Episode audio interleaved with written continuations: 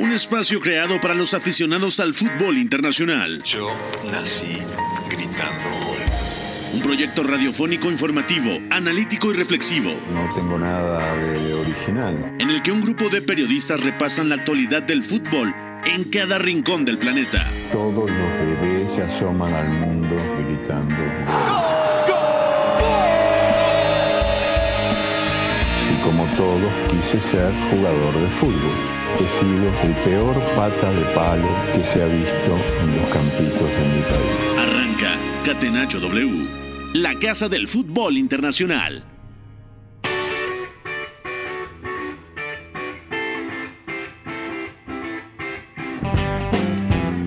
Hola, hola amigas y amigos, bienvenidos a esta Catenacho W, la casa del fútbol internacional. Pónganse cómodas, cómodos porque vamos a empezar con todo lo que ha pasado hoy con los playoffs de la Champions League. Ya tenemos a los primeros tres de los seis últimos invitados a la fase de grupos. Se han definido esta tarde el Galatasaray, el Braga y el Young Boy suizo van directo al sorteo de este jueves. Han ganado sus playoffs. El Galatasaray le ha ganado 2 a 1 al molde en casa en Estambul. El Braga se ha metido a Grecia a vencer por la mínima al Panathinaikos y además Young Boys en casa un resultado tremendo. Yo diría hasta sorpresivo eh, por, por el margen, por la goleada 3 a 0 el equipo de Rafael Vicky, el entrenador suizo al equipo israelita. Israel se queda sin representación en la Champions League. También hablaremos de este posible efecto dominó o bueno, ya no posible, sino muy probable que se va a dar con el Napoli, el PSV y también eh, con Irving Lozano, porque Jesper Lindstrom llega al Napoli, Irving Lozano parece que ya tiene todo listo para regresar al PSV Eindhoven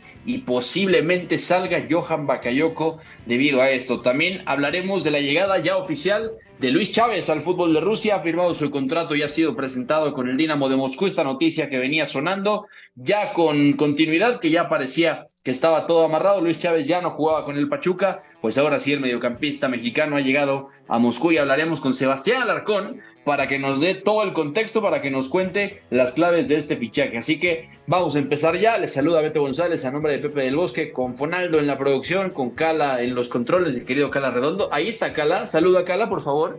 Hola. Ahí está Cala, un abrazo para Cala también. Eh, abrazo a Brian Zulbarán que nos está apoyando por acá. Y eh, ya saludo al señor Memo Navarro. Memerich, ¿cómo estás, amigo? ¿Todo bien? Beto, ¿cómo estás? Un placer estar eh, por acá contigo, con toda la gente, para platicar un poquito de los resultados de estos playoffs finales de, Champions League. Yo creo que a pesar de que estuvieron muy parejos durante todo el trámite de, la, de las eliminatorias, al final terminan avanzando eh, los equipos con más eh, jerarquía en esta competición, pero también hay que decir eh, que no se ven del todo fuertes para encarar una fase de grupos que seguramente les tocará muy, muy dura. y otra cosa que también quiero venir a comentar, aunque probablemente no haya tiempo para poder profundizar y, contar más detalles, es que... Ya sé para dónde vas, ya sé para dónde vas. Dile a la gente. Es que el Tottenham se ha vuelto a superar. Eh, muchas veces ha tirado copas domésticas, eh, cayendo eliminado en tercera, en cuarta ronda, que bueno, eso es algo bastante eh, trágico para un equipo que no gana nada y sobre todo que, siempre termina eliminado por equipos inferiores. Pues ahora los Spurs, que parecía que, llevaban un, un mejor inicio de curso en la Premier League bajo las órdenes de Ange Postecoglou, pues ahora caen en la ronda 2, es decir, en la primera que puede disputar un equipo de Premier League en la Carabao Cup. Se fueron hasta la instancia de, mm, penales contra el Fulham, donde por cierto marcó Raúl Jiménez eh, en la tanda eh, con un cobro espléndido, como nos tiene acostumbrados. Pero bueno, el primer eh, equipo poderoso de la Premier League ya cayó en la Carabao Cup y no podía ser otro que el Tottenham. Qué tristeza, ¿no? Un inicio alentador de temporada con Ange Postecoglou, una buena pretemporada. Hoy lo vamos a alcanzar a platicar un poquito por encima. Les decimos también que eh, rotó el entrenador australiano, jugó Pierre-Emile Hoiberg en estos rumores que hay sobre su salida del equipo. Giovanni Lochelso reapareció con el equipo y, por supuesto, eh, Raúl Jiménez, que además fue suplente porque en su lugar jugó Rodrigo Muniz, el brasileño, pues marca el segundo penal de la tanda, ¿no? Termina 5 a 3 la tanda para el Fulham que echa al Tottenham y además lo echa en Craven Cottage, el Fulham ha jugado de local, así que ya hay resultados en las noches mágicas de la Carabao Club, en la Copa de la Liga Inglesa. Ya está también con nosotros el ingeniero Iñaki Marías desde España. Ingeniero, ¿cómo estás? Buenas noches para ti. ¿Qué tal? Muy buenas. Las 12 concretamente. Y os tengo que decir que lo de abrir la ventana y que se te meta algún que otro bicho volador ya no pasa, ¿eh? Ya está llegando el frío, así que sí, sí. Se nos acaba el verano, ¿eh? Ah, bueno, ya no te estás derritiendo. Ya no me estoy derritiendo. Sigo en pantalón corto, pero ya no me estoy derritiendo. Eh, eso es muy bueno. Ya la temporada de pantalón corto se acerca a su fin y aquí en Catenacho también les avisamos que eso va a dejar de pasar pronto. Así que me da mucho gusto saludarlos chicos y vámonos ya, por favor, mi querido Cala, a la pregunta del día. La pregunta del día. Non poteva farlo venire dagli Stati Uniti senza farlo giocare. Catenacho W.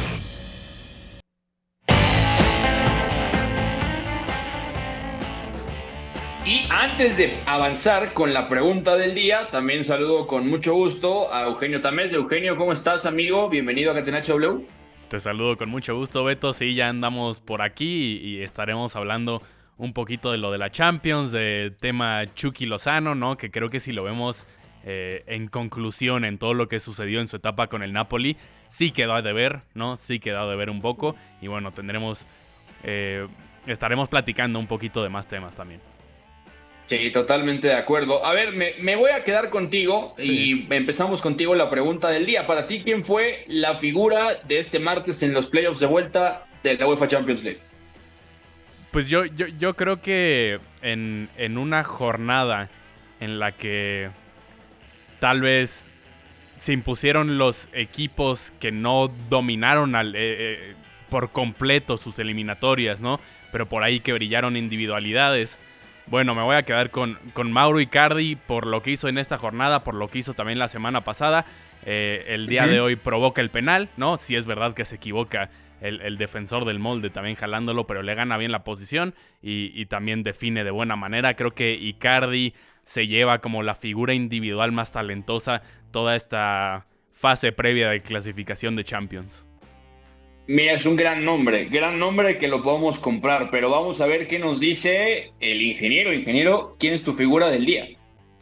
Yo soy de fetiches, tengo que ver el partido completo, de momento solo he visto el resumen, pero Don Meshack Elia, ese que os dije la semana pasada que era jugador a seguir, el que compartía dupla ofensiva en el Young Boys con eh, Jordan Pefok, también conocido como Jordan Shibatseu, el estadounidense.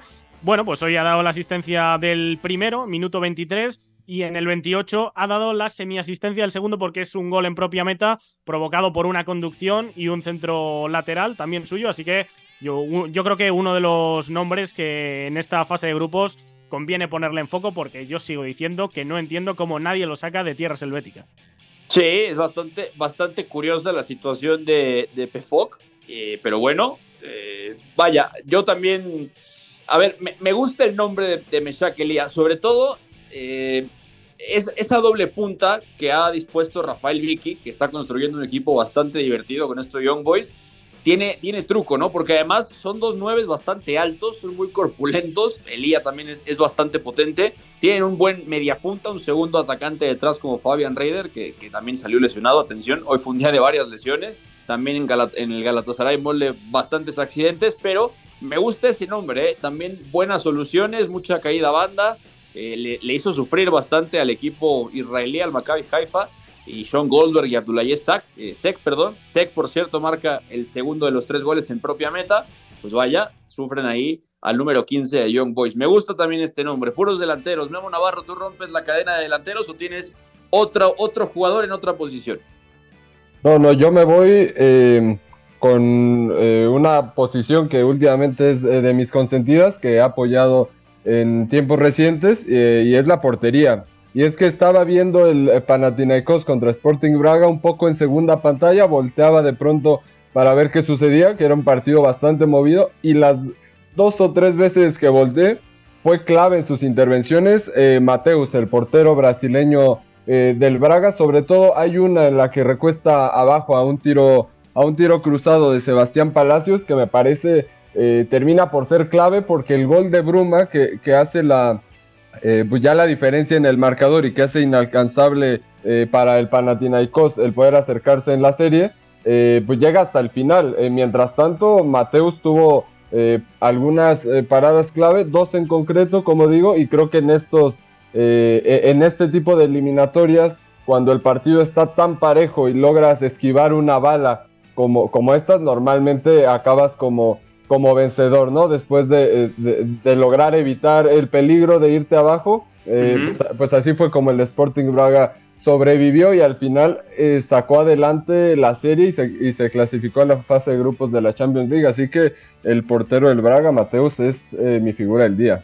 Mira, muy bien, variado, dos delanteros, un atacante. Me gusta, me gusta lo que, lo que están dejando hoy, la verdad muy creativos se han puesto, chicos. Yo me voy a quedar con alguien también de Young Boys, me voy a quedar, no la voy a poder romper. Eh, otro delantero, yo me voy a quedar con Cedric y Item. A mí la, verdad me gusta el partido del atacante de Young Boys. No interviene tanto porque tampoco es la idea, pero a nivel de amenaza rematadora y también ya en el último tercio ha estado francamente bien, bien complementado también por Meshak Elia. Eh, obviamente, Iten es el 9, digamos, más referencia, más fijo. Meshak Elías mucho más móvil, cae mucho más a banda. Pero el número 9, Cedric Iten, me parece que ha dejado un partido bastante positivo. El suizo de 26 años. Y además, pues se ha impuesto constantemente a dos centrales que tenían físico para enfrentarlo. Aunque, por ejemplo, Abdoulaye Sek se ha quedado cortito, se ha equivocado. También ha marcado el autogol. En fin, vaya, dos Tres delanteros, un arquero es lo que hemos dejado hoy de figuras del día, bastante variado chicos, así que me gusta, buenas opciones, así que si les parece dejamos la pregunta del día y nos metemos ya a analizar qué pasó en estos playoffs de vuelta de la Champions League. UEFA Champions League. La casa del fútbol internacional. Catenacho W.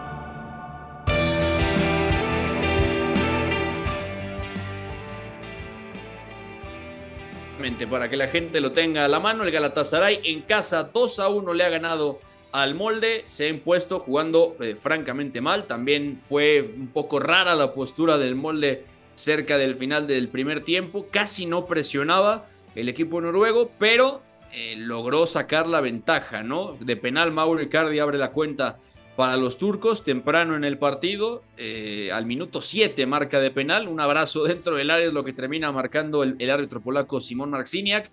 Después, Iñaki, eh, viene el accidente tremendo porque se van dos futbolistas del, molde lesionados, ¿no? Es un choque entre tres jugadores, pero los que se llevan la, peor parte, vamos a, ponerlo de esta forma, eh, Marcus Casa, el interior derecho, y además Erling Knudson, ¿no? El carlero por derecha, se van lesionados los dos. Es un, choque, bueno, durísimo. Eh, de hecho, eh, me parece que es Knudson el que termina con la cabeza vendada. De hecho, le ponen una malla para poder sostener la venda. Había mucha sangre. Es, una, es un choque entre tres más un futbolista del Galatasaray. Y eso parece que le quita un poco de ritmo al partido, ¿no? Parecía que iba a conseguir amenaza bastante bien al espacio con Brindelsen y Elkrem, el, equipo noruego, estaba logrando llegar al Galatasaray muy plano con la pelota.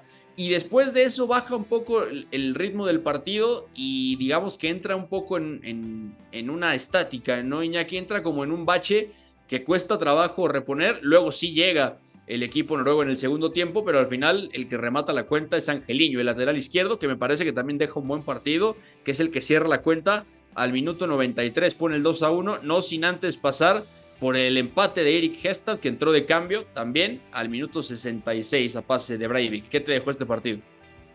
No lo he visto, lo tengo que, que, poner al día, pero bueno, dijimos la semana pasada que yo creo bastante favorito el Galata ya contaba con, yo creo, el favoritismo después de, la ida. Se fue con ventaja 2-3. Tuvo que remontar el partido en tierras noruegas. Y al final ya sabemos que Estambul pone un puntito más. No sé si se puede decir que empieza con un gol más el equipo local cuando juega un turco en Europa, pero sí que es un ambiente bastante complicado para los oponentes. Y ya dijimos que por, yo al menos hablo por mí, dije que por calidad me parece que mm, este Galatasaray tenía de todos los que están jugando previas Champions, para mí la mejor plantilla. Hoy ya hemos visto doble pivote de Mirva y Torreira, de sobra contrastados en ligas punteras de Europa. Dries Mertens y Cardi, ¿qué vamos a decir de ellos? Está en la derecha Tete, el jugador que pasó hace poquito por el Shakhtar, también se marchó una temporada al Olympique Lyon.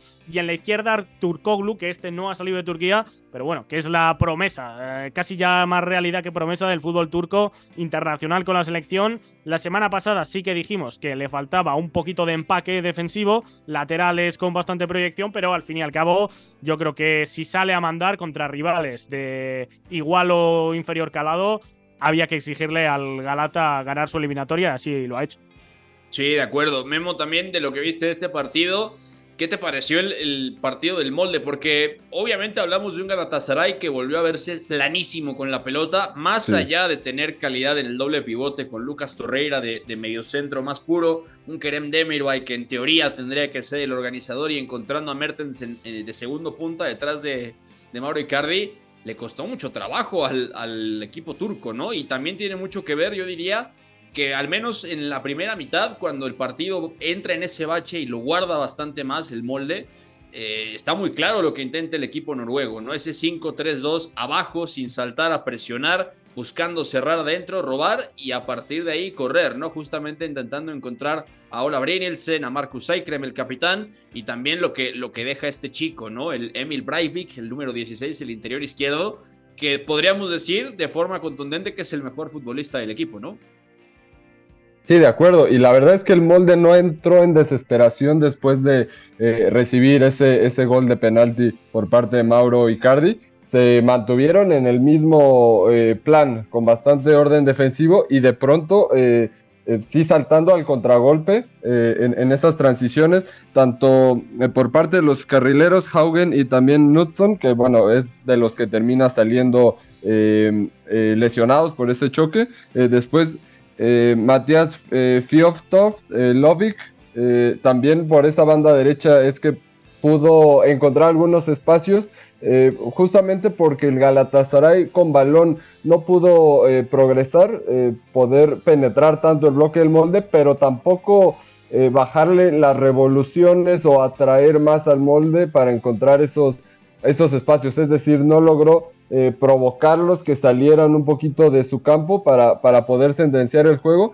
Y en la parte complementaria es que se mete otra vez el equipo noruego al partido, a la eliminatoria con el gol de, con el gol de Gestad y ya cuando se empiezan a tirar mucho más adelante, prácticamente en el tiempo de compensación, eh, cae el gol de Angeliño en un tiro libre que además es desviado. Me parece que el molde, si ya decíamos que tuvieron mala fortuna eh, en, la, en el partido de ida, pues eh, también lo tuvieron en la vuelta, porque fueron estas dos lesiones, el gol de Icardi que al final cae de penal, el gol de Angeliño que cae de tiro libre con un desvío que le cambia totalmente la trayectoria eh, al arquero Kallstrom. Eh, creo que mucho castigo para el equipo noruego, eh, que tuvo una eliminatoria muy, muy digna, pero al final también meterse al infierno de Turquía en estas instancias. Creo que sí llegó un punto en el que, en el que eso se impuso y no supieron cómo, cómo reaccionar, por lo menos en esos últimos 25, 30 minutitos donde tenían a tiro al Galatasaray para buscar ese gol que los metiera otra vez. Sí, de acuerdo. Estuvieron ahí a un gol, sin embargo lo termina finiquitando con ese tiro libre que se va desviado. Eugenio, ahora que está del otro lado del Galatasaray, eh, ¿qué podemos pedirle al equipo turco? Porque ya, ya recordábamos la semana pasada que lo último realmente positivo que salió para el equipo de Estambul tiene una década, ¿no? Fase de grupos 2012-2013 eh, avanza y luego en octavos eh, lo elimina, ¿no? el Real Madrid y luego no hemos vuelto a tener una versión competitiva del equipo de Turquía en Champions League. Con las individualidades que tiene y considerando que no está jugando realmente bien y que la eliminatoria en general tiene un nivel bastante bajo de su parte, ¿dónde los ves? ¿Dónde los pones para decir la Champions del Galatasaray es buena si alcanzan este resultado o esta fase? Si pasan de grupos, ¿no? Yo creo que ya sería una, una sorpresa importante por el hecho de que Galatasaray no está jugando bien, como bien mencionas, hay que decirlo tal cual, es un equipo que por individualidades puede ser divertido, ¿no? Ver a Mauro Icardi jugar siempre es divertido, ¿no? Ver a, Mertens jugar es divertido, el propio Angeliño, a mí e, en general me gusta mucho Angeliño desde su época en, Manchester, creo que es un futbolista con mucho talento, con mucho potencial, a pesar de que, de que ya tiene 26 años, Eh, creo que ese talento nato y, ese, y esa técnica que tiene con la pierna izquierda lo hacen un jugador con un potencial alto, por más que no ha sido el jugador más consistente, ¿no? En su carrera y, tendría que mejorar eso. Y es algo que tiene que mejorar todo el Galatasaray, ¿no? La consistencia, la presión alta, el poder eh, generar peligro constantemente y definir sus situaciones. Yo creo que con eso Galatasaray podría eh, competir bien en fase de grupos, pero veo difícil con lo que vimos en este enfrentamiento contra el molde, que el molde se planteó de momento, si, si me empujas toda la eliminatoria, fue un mejor equipo. Bueno, yo creo que el Galatasaray, así tal cual como está, como lo vimos, no está para pasar de fase de grupos. Va a ser bombo 4, además, estaba aquí revisando. Y eh, sí que hay que decir que hay una particularidad y es que el bombo 4 Mm, así a ojo, mm, me parece que va a ser incluso más competitivo que el 3, porque se da la circunstancia de que en Inglaterra se ha clasificado el Newcastle, que casi no tiene bagaje europeo, bagaje Champions. Esto va por ranking UEFA y por lo tanto, tanto Newcastle desde Inglaterra como Union Berlin, que es debutante en Alemania, la Real Sociedad, que también lleva muchos años sin meterse vía Liga Española, el, Celtic. incluso. Sí, sí, hay muchos equipos que, siendo Bombo 4, a mí no me gustaría cruzármelos, desde luego.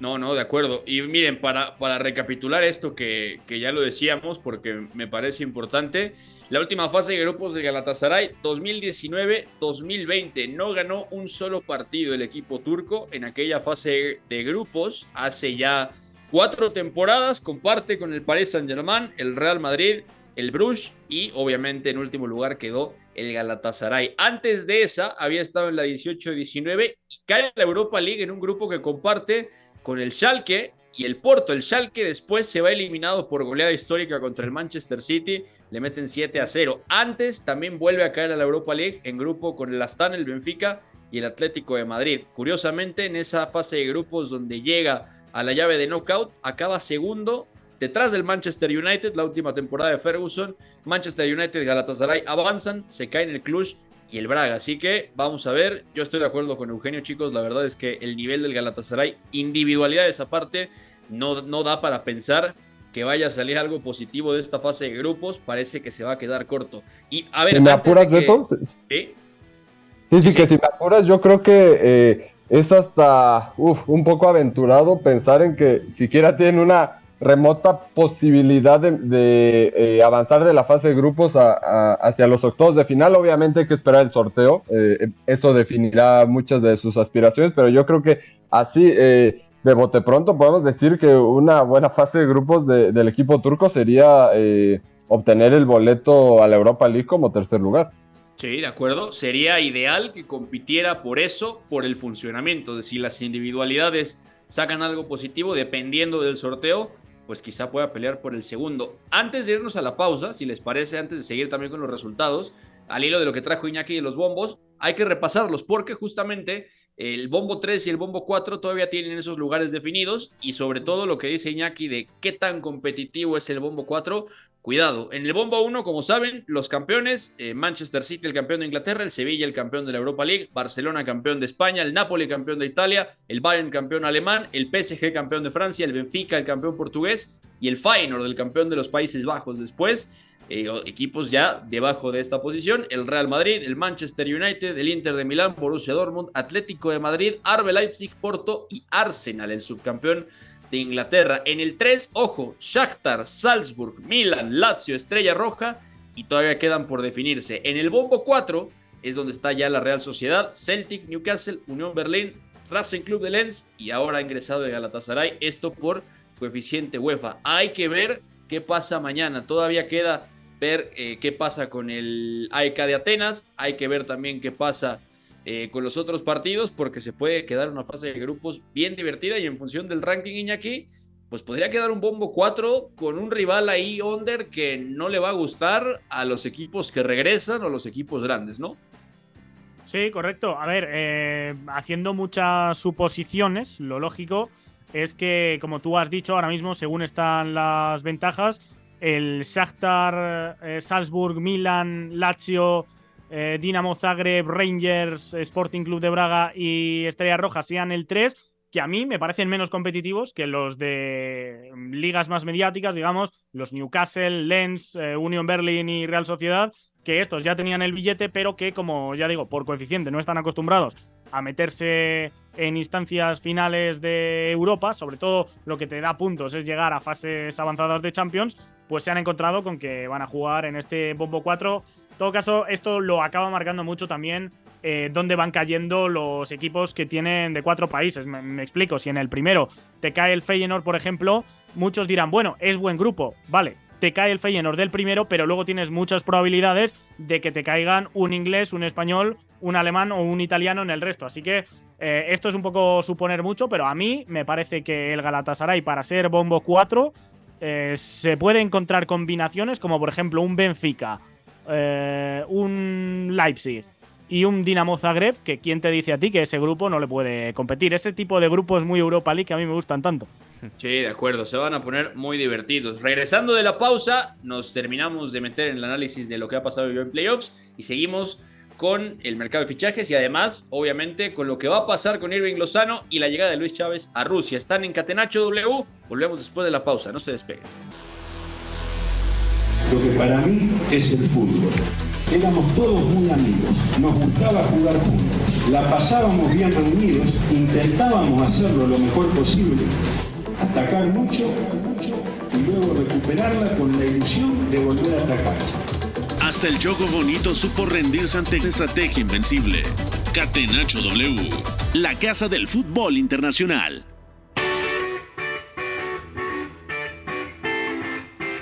4.35 de la tarde, estamos de vuelta en Catenacho W, quien les habla Beto González con el ingeniero Iñaki María desde España, Memo Navarro, Eugenio Tamés, ya también se nos une por acá eh, Sebastián Alarcón. Eh, Sebas, te saludamos con gusto amigo, bienvenido a Catenacho W, qué gusto tenerte por acá. Sí, muchísimas gracias por la invitación, sé que esta es mi casa, pero también es un honor. No, a veces no dimensiono que es un honor estar hablando con gente que sabe de fútbol tú sabes mucho, mi querido Sebas. es, que, es que Sebas vino a hablar de eso y es, es el verdadero Mesías, mi querido Sebas. Gracias por pasarte por acá.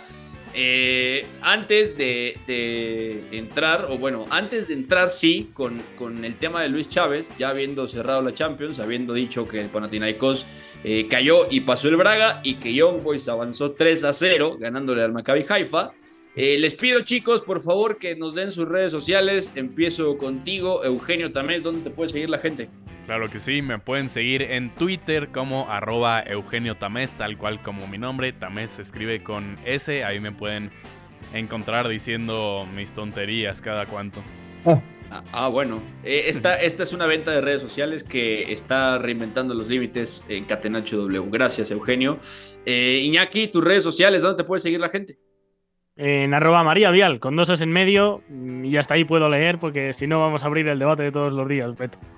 Bueno, Avial, como ave, así lo van a poder escribir, así encuentran al ingeniero. Como el río ave, ¿no? Como el río ave portugués. Gracias, ingeniero, por tu elocuencia, tienes toda la razón. Eh, Memo Navarro, ¿dónde te puede seguir la gente? En Twitter, o en X, mejor dicho, como arroba Memo Navarro-bajo, eh, sobre todo para temas de de fútbol un poco más serio, pero también en Instagram, el mismo username, arroba Memo Navarro-bajo. Y aprovecho para mandar eh, saludos a mi profesora de francés, Amanda, que me ha estado ayudando a, afinar un poco mi pronunciación eh, de, jugadores franceses. Sí, sí. Sacre bleu, exclamó la cabina de Catenacho W. Gran saludo, gracias Memo Navarro. Ojalá no esté escuchando la profesora. Eh, Amanda, le mandamos un fuerte abrazo. Ingeniero, regúlese, por favor. Eh, Sebastián Larcón, antes de empezar con el tema de Luis Chávez, por favor, tus redes sociales, ¿dónde te puede seguir la gente? Bueno, en, Twitter o X como arroba alarcebas y también en TikTok estoy como Geobalón, ya estamos creciendo y ahorita pues ahí estamos subiendo contenido de lo que escribo y ahora también metiéndonos en pronunciación de la Liga de Corea del Sur, que también nos viene oh. la Liga Finlandesa en jueves. Y pues ahí vamos, vamos con 12.800 seguidores. Eh, eh, luego soy yo el under, ¿eh? No, aquí, aquí es under y el under del under. Y estamos muy felices de tenerlos ambos, chicos, de verdad. Hacen de este programa y de este mundo un lugar mejor. Mi querido Sebas, pues vamos a entrar en materia porque se ha hecho oficial la llegada de Luis Chávez, el ex centrocampista del Pachuca al Dinamo de Moscú. Es el primer futbolista mexicano que pisa la liga rusa, pero además lo hace en un contexto bien complicado. Ya lo habíamos comentado, habíamos dicho que deportivamente hablando quisieron un fichaje difícil de entender, sobre todo por el momento que atraviesa Rusia a nivel deportivo, eh, no solo con el fútbol, en general con las disciplinas deportivas, con el bloqueo que tiene después del conflicto bélico eh, con Ucrania, ¿no? O sea, está bloqueada, está bloqueado el deporte ruso, los equipos rusos, como ya lo sabrá la gente, si no se lo recordamos ahora, no pueden participar en competencias de la UEFA, eh, también internacionalmente los deportistas están bloqueados, están penalizados de alguna forma, no pueden competir con la bandera de Rusia en, múltiples disciplinas. Así que Sebas, primero esto, ¿no? Luis Chávez llega a un país que paga bien, que tiene buenos equipos, quizá no tanto como antes, y además tiene esta, este pequeño gran detalle que viene de un conflicto internacional pues, de gran escala, ¿no? Así es, y de hecho eso a la larga les está, pues, les está le está afectando en el, en el sentido de lo del cociente UEFA. Sí, tienen un cociente UEFA que ganan cada temporada, que están suspendidos, pero por ejemplo ahora marchan en el lugar 27. Es decir, cuando regresen, no podrán meter ni siquiera equipos a, a ronda de playoff. Esos tienen que marchar incluso desde la primera o segunda ronda previa de, de la Champions League y solamente pueden meterse cuatro. Me parece que es solamente uno a Champions League y los tres a Conference League. O sea, será un, cuando regresen será mucho trecho por el cual recorrer. Y más porque ya sabes que las rondas de playoffs son a matar o morir. Sí, sí, de acuerdo. Eh, va a ser complicado también, pese al dinero, justo por eso. Deportivamente, los clubes rusos van a estar eh, penalizados en ese sentido, ¿no? Les va a costar trabajo primero volver a ganar esos puntos y después ese rodaje competitivo que hay que tener para avanzar en, estas rondas, ¿no? El equipo, el club bien armado y un equipo competitivo con individualidades que además pues tenga, tenga buenos nombres, ¿no? Ahora, Sebas, eh, Luis Chávez tampoco llega a un equipo completamente desconocido. O sea, es cierto que eh, obviamente en Rusia hablamos de tradicionales como el Cheska Moscú, hablamos también del Zenit de San Petersburgo, recientemente los millones del Krasnodar, en su día el carismático Ansi de Makhachkala, que fichó a Roberto Carlos y a Samuel Eto'o, que tuvo a William en su día y luego pues acabó en la quiebra. Eh, pero vaya, el Spartak de Moscú, que también tuvo participación en competencias europeas hace unos cuantos años. En fin, se han llevado buenos entrenadores, han fichado francamente bien al paso de los años. Pero este equipo no, digamos, no es de los tres estelares, pero sí es parte de la planilla grande de Rusia, ¿no? Campeón de Copa en el 95, eh, campeón 11 veces de la Liga de la Unión Soviética, esto hay que ponerlo tal cual como está, porque después de esto, y hay que decirlo con franqueza, Sebas, no ha sido campeón de algo importante en Rusia, el Dinamo de Moscú, ¿no? La última liga de la Unión Soviética, 1976, campeón de la segunda división 2017, que es cuando asciende, y luego seis veces campeón de Copa de la Unión Soviética, la última en el 84. O sea, hablar de Unión Soviética en los títulos, Sebas, es otra cosa, es otro mundo y este Dinamo le, ha costado, ¿no? Además, soy dirigido por un viejo conocido del fútbol inglés que ascendió al, Fulham, Slavica Jokanovic. Sí, bueno, primero que nada era, pues ese el Dinamo de Moscú, es, es que Rusia, o más bien el fútbol soviético, está, eran, eran equipos formados por asociaciones y por sindicatos. Entonces, por ejemplo, el del el que es el equipo del ejército, el Lokomotiv, que es el equipo de los ferrocarrileros, Claro. Entonces el Dinamo de Moscú viene a ser el equipo de la policía, de los asuntos internos y del Comité Gasudar Svenova de Sopaz, sí, es decir, la KGB. Y este era un equipo, primero, más conocido por ser el equipo donde jugó la araña negra, Lev Yashin. Sí. Y aparte que junto con los otros dinamos, el de Kiev y el de Tbilisi, fueron los equipos que jamás descendieron. Eh, dentro de lo malo es que estaba ahí era el equipo de Laurentis Beria, que, que Laurentis Beria era para Stalin lo que este Himmler era para Hitler. Ya te imaginarás a qué te imaginas, a qué nos metemos. Luego, pues él, el, Dinamo de Moscú fue subcampeón de Recopa UEFA en el Camp Nou, que lo pierde con el Rangers. También, pues en, entraron una mala... En 2015 precisamente es donde pierden ese récord inmaculado de estar todo el tiempo en primera división. Caen en segunda, que de hecho se hace con una... Después de una pausa invernal, tienen un, una primavera terrible donde ganan apenas uno de 12, incluso pierden con el Cuban Krasnodar, lo pierden en la penúltima ronda, jornada y ahí descienden, pero regresan rápidamente. Entonces, lo que sucedió es que en 2000, 2021 tienen la mejor, la mejor temporada después del regreso con un tercer lugar, pero la temporada pasada iban bien y se cayeron y terminaron en noveno. Eh, como tú bien dices, les han afectado la situación de la situación actual de Rusia les ha afectado tanto porque antes el dueño del Dinamo Moscú era el banco BTV, que de hecho ese es el nombre del del del, estadio que está a su, a su, a su disposición. Entonces, como los como está sancionado, ahora está a cargo de la sociedad Dinamo. Entonces el estadio se llama BTV Arena, que tiene capacidad para 27 mil espectadores. Y este dato que te puede parecer interesante, las instalaciones del Dinamo Moscú fueron donde fue el búnker de México en el Mundial de Rusia.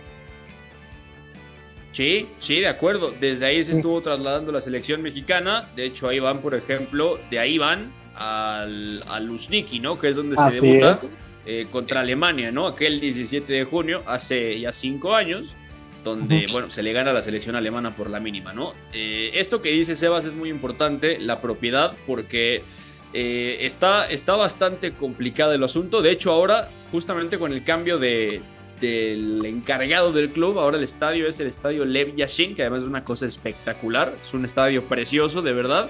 Eh, si no han tenido la oportunidad de verlo, véanlo. Si pueden visitarlo algún día, visítenlo. Nosotros no hemos ido, nada más quiero decirles que está eh, increíblemente bello. Pero Sebas también, al hilo de lo que comentabas, es, es esto, ¿no? La temporada pasada el equipo eh, se cae, ya lo decías, acaba noveno.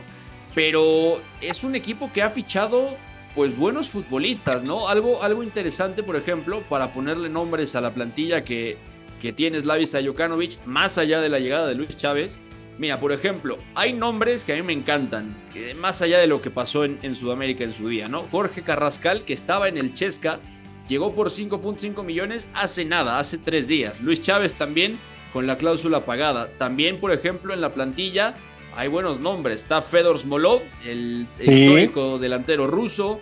Eh, también está Denis Makarov en la punta. está Nicolás Ngamaleu, el centrocampista camerunés. Eh, Daniel Fomín, el joven seleccionado nacional ruso en, el centro del campo, Fabián Balbuena, el ex West Ham en la línea defensiva, Diego Laxalt, el uruguayo, esta eterna promesa, El Daza, el central israelí también está por ahí. O sea, no son nombres desconocidos, tiene una buena plantilla, pero es cierto, el equipo se complicó la, temporada pasada en la, en la Premier League y, vaya, eh, le ha costado trabajo, ya lo decíamos, en una temporada donde eh, acabó quinto ahí, pero también si nos vamos a, otros, otros temas, Evas, pues es que eh, Slavisa Jokanovic tiene que poner a funcionar este equipo y vaya, tiene prisa porque tiene una buena plantilla, pero ¿qué tal está para competir con los otros grandes icónicos de Rusia, por ejemplo? Ah, bueno, primero corrijo, es este, no es este Jokanovic, es este Marcel Lichka, que de hecho se lo llevan de Larenburg, que consigue el, el ascenso, la, y aparte para allá en la, Premier League rusa es muy complicado mantenerse pues en primera y, ellos, y este Lichka los lleva al séptimo lugar, bastante respetable. Correcto, correcto, correcto. Se, llevan a Marcel Lichka. En la temporada pasada estuvo jugando con un 4-3-3 y ahora está en un 4-2-3-1. No ha variado nada en estas últimas, las seis jornadas que, que ha disputado, más bien cinco. Entonces, eh, hablando con un con un scout ruso, me yo pensé que venía a hacer sociedad con este Fomin, que no es malo, pero el problema es que no ha estado fino en las primeras tres jornadas. Lo que sucedió es que quien estaba ahí era Szymański, el polaco, y se va al, Fenerbahce. Entonces, al no tener una sociedad, no ha jugado muy bien. Yo pensé que la, que la competencia venía con Arsen Zaharian, de 19 años, de buenas, de buenas sensaciones, pero esta temporada se acaba de ir a la Real Sociedad por 13 melones. Entonces, entonces, parece ser que Lichka le va a dar toda la confianza. De hecho, ya le, ya, lo, ingresó en este partido de Copa de Rusia por Fyodor Smalov, que es el que acabas de mencionar, el mejor jugador ahora, pero Fomin es sin duda su mejor cara, aunque estamos viendo también que viene Tiukavin, que no ha mostrado malas cosas. Ahora, en, en, cuanto a la temporada de la Premier rusa, empezó bastante bien. Se sacudió una derrota con el Krasnoswiden, que pierde en casa. Después, me parece que después de un empate, no recuerdo con quién, saca victorias importantísimas contra Zenit de visitante, contra el Báltica, que es otro de los equipos que acaba de ascender, y el CSKA de Moscú. Entonces, ahorita viene de empatar un 2-2 que con un hombre, viene a empatar a dos de Kazain, del Rubin, pero incluso habían ganado y se estaban complicando por una, una por tener un jugador menos. Entonces resulta que se sacan un empate, van en quinto lugar. O sea, me parece que pues, quien está de, de, líder está el Krasnoswiden o el Krasnodar, como le dicen. Pero también hay, hay buenos, por ejemplo, deja consigo. En lo que te mantengo todo esto, hay que mencionar que, por ejemplo, el Balbuena no es una compra. De hecho, lo había fichado el Dinamo de Moscú y se va un año préstamo al Corinthians. Y entonces, de hecho, ya es el capitán. Pero tiene otros jugadores como Marichal, otro, otro uruguayo, y Laxal, que está en 4-2-3 en el, en el esquema de 4-2-3-1. ¿Qué es lo que le viene a este, al Spartak? Viene un partido contra el Rostov, después del parón FIFA, que se quedará ahí este Luis Chávez, viene un partido contra el Paris Nizhny Novgorod, Después viene otro partido de Copa con el Krasnodar. De hecho, el grupo del, del Dinamo Moscú en la Copa rusa es bastante, bastante interesante. Está el Spartak, que ese es el equipo que no puede ver ni en pintura el, Dinamo por cuestiones de historia, porque el Spartak era el equipo del pueblo y pues como ese era el equipo de la policía, de la KGB, pues obviamente se odiaban, pero tiene un, un, un derby de la amistad por el CSKA, ya que es el equipo de la, de la, del ejército. Entonces ya te imaginarás. Tras eso viene otro clásico con Spartak y viene contra el Ahmad Grozny, que el equipo checheno se le complica bastante a los equipos de Moscú. Déjate, digo cómo están las posiciones. Las posiciones están de, marchan de la siguiente manera. Viene Krasnodar al 14 puntos, ya, son, ya se jugó la jornada 6. Después el Zenit, que pues ahí, está, ahí sigue con uno menos, al igual que el Ural de Yekaterinburg. Después sigue el Krylia Savietov de Samara con 11 puntos. El del empate, ¿no? Es con el que empata y después viene la dinámica positiva. Exactamente. Y te digo que se sacaron un empate bastante caótico con el Rubin Kazain, que lo sacan de visitante. Pero ahí está el Dinamo Moscú, pues manteniéndose. Ahora esperemos que a Marcelichka no se le caiga el equipo, porque tiene todo para terminar dentro del top 4. Que si por alguna razón terminada la guerra, pues alcanzaría por lo menos puestos europeos. De acuerdo, de acuerdo. Bueno, una temporada que ya empezó en Rusia, está compleja un poco, aunque cerca de los equipos de punta. Ya también lo decía Sebastián Larcón en, Copa Rusa, eh, compartiendo grupo con ese rival tremendo, frontal, el Spartak, que bueno, además viene de ganarle. Eh, justo en el último partido le ha metido 4-1 en, en, su cancha el Spartak al Dinamo compartido también con el Krasnodar, el Krasnosueco, como también le dicen, por la cantidad de jugadores suecos que ha tenido, que ha fichado el equipo eh, también de Krasnodar, así que ahí está la explicación. Mi querido Sebas, gracias por este recorrido por el Dinamo de Moscú, por el lugar donde llega Luis Chávez, eh, por todo este panorama, te mandamos un fuerte abrazo y sabes que esta es tu casa. Gracias, al contrario a ti, Beto González, ya te di que estás creciendo a lo bestia, al igual que Memerich, y pues eh, ahí estaremos departiendo en en un futuro. Sobre todo, a ver si no, me aparezco para sea el partido de México-Uzbekistán. Ojalá, amigo, ojalá que sí. Te estaremos esperando. Fuerte abrazo, Sebas Alarcón. Muchas gracias, amigo. Y pasado este gran tema sobre la llegada de Luis Chávez al fútbol ruso, nos vamos rápidamente a hablar de la Copa Libertadores. Fútbol lo más fácil que hay. Messi se perfila. Lo de azul y blanco. Se la pasa a lo de azul y blanco. Busca el quiebro. Y la mete en el arco. Rompe a su marcador de cara derecha, le pega a Messi. De la persona que arquero que no comió con nosotros ni tomó este nada. ¿Tienes problemas? Llama Leo. Gol, gol, gol, gol. Catenacho W. La casa del fútbol internacional. Más fácil posible.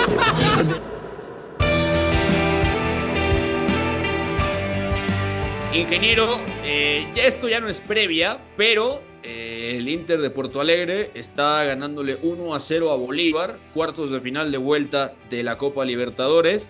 Aquí, eh, si hay que ser muy claro, no hay un tienes problemas, llama Leo, pero si tiene problemas el Inter de Porto Alegre, le puede hablar a Ener Valencia, es el que ha adelantado el equipo de Porto Alegre, el equipo brasileño está ganando 2-0 el global, y como están las cosas, después del gol de Ener Valencia, el ecuatoriano al minuto 11 a pase de Wanderson, pues está en semifinales de la Copa Libertadores. Falta el segundo tiempo, no vamos a dar por muerto a Bolívar, que ya dio la campanada en la anterior ronda, en la de octavos de final, en este caso fue contra el eh, actual eh, subcampeón Atlético Paranaense, pero sí, todo indica que el equipo de Ener Valencia, el ex Fenerbahce, va a acabar metiéndose con Ener como figura, el jugador ecuatoriano que dejó una gran Copa del Mundo y que ahora, si nada lo remedia, va a meter pues yo creo a un equipo que poco a poco se está convirtiendo en uno de los grandes favoritos. Yo creo que no entraba entre los cinco máximos candidatos eh, antes de las eliminatorias, pero ahora ya con los Aranguiz, con Alan Patrick, con Wanderson, con el propio Ener Valencia, Rochet en portería y con Pedrada Random, con Hugo Mayo, en, La, en, La, defensa, el ex jugador del Celta de Vigo. Bueno, pues eh, podemos decir que está siendo uno de los tapados, como Vélez Sarfield en la edición anterior. Sí, de acuerdo, con el, el, famoso cacique Medina en su día, ¿no? Y Racing, que mm. todavía tiene posibilidades, eh, justamente mañana eh, se van a jugar dos de los tres partidos que quedan de cuartos de final. Palmeiras va a recibir a Pereira, seis y media de la tarde. También Racing va a recibir a Boca Juniors y todo se definirá ya el jueves. Los semifinalistas se conocerán entre el ganador de Olimpia y Fluminense. Así que ahí lo tenemos y estaremos hablando de esto en el próximo par de días. Vamos rápidamente, mi querido Fo, mi querido Cala, al humo del mercado de fichajes. Mercado de transferencias. Catenacho W.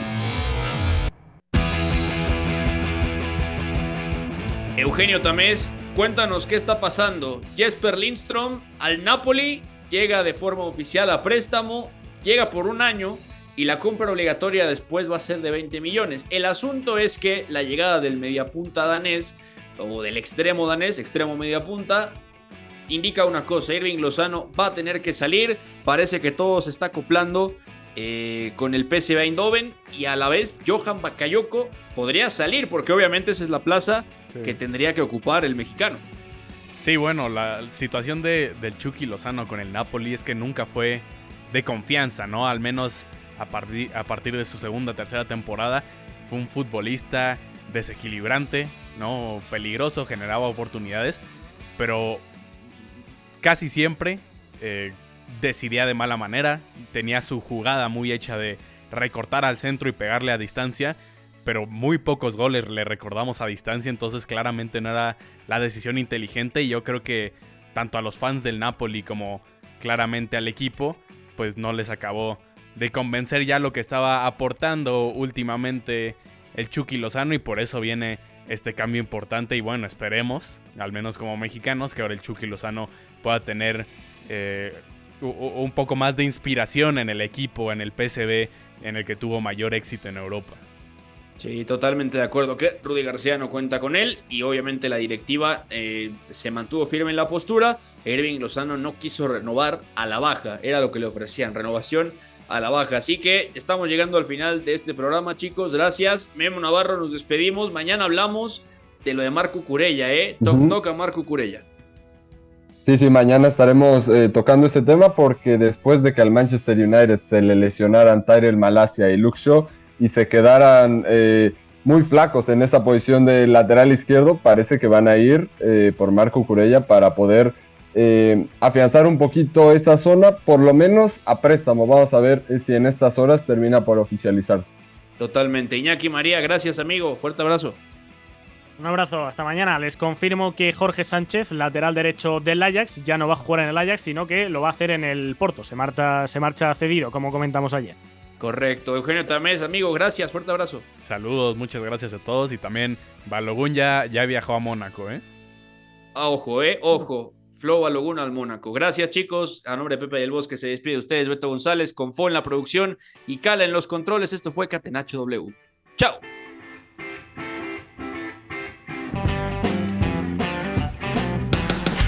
Hay una relación entre la práctica del cuerpo que se expresa en las manos y el cerebro, pero el fútbol ha suprimido esto. De modo que se trata fascinantemente de un ejercicio que nos devuelve en el tiempo a lo que fuimos en el origen, pero también una vez que nos aficionamos a este juego, nos regresa a la infancia, al niño que fuimos. Gracias por sintonizar Catenacho W. Entonces el fútbol es en ese sentido una maquinaria para regresar en el tiempo en un doble sentido. Por W Deportes, la frecuencia del fútbol internacional.